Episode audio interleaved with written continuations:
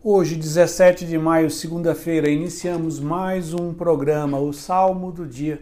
E o salmo de hoje é o Salmo 67, 68, que nós vamos ler a terceira estrofe que diz: Dos órfãos ele é pai, e das viúvas protetor. É assim o nosso Deus em sua santa habitação. É o Senhor quem dá abrigo, dá lá aos deserdados, quem liberta os prisioneiros e os sacia com fartura. Dos órfãos ele é pai, e das viúvas protetor. É assim o nosso Deus em sua santa habitação. Ontem celebramos a solenidade da ascensão do Senhor.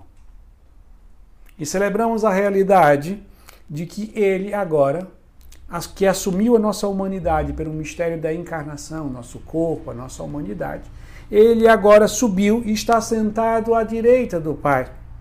Ele está, em, como diz o salmista, em sua santa habitação. E agora, Jesus na Santíssima Trindade é mais próximo a nós do que quando ele estava, quando caminhava neste mundo. E esta realidade é possível porque a partir do momento em que o seu corpo glorioso está sentado à direita do Pai, ele levou para a eternidade toda a experiência e a realidade humana. Isto é, ele viveu conosco, ele sofreu, sorriu, chorou, se alegrou. E agora ele conhece toda a realidade humana e entende a partir da sua própria experiência. Mas agora, sentado à direita do Pai, após a ascensão, ele não está mais limitado no tempo e no espaço.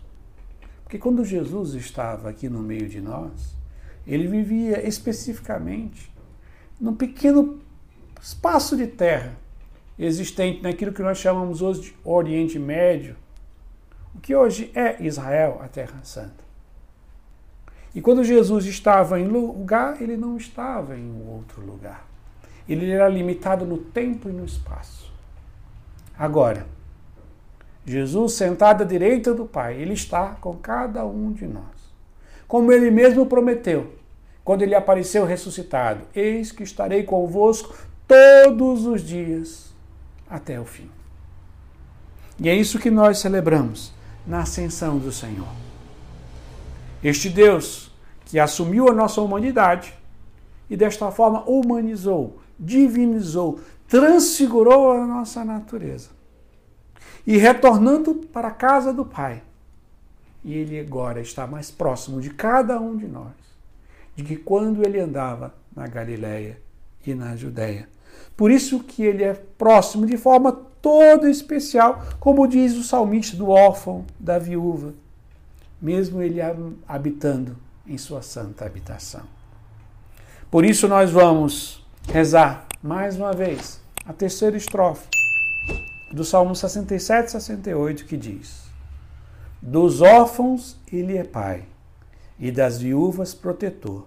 É assim o nosso Deus em sua santa habitação. É o Senhor que dá abrigo e dá um lar aos deserdados. Liberta os prisioneiros e os sacia com fartura. Amém.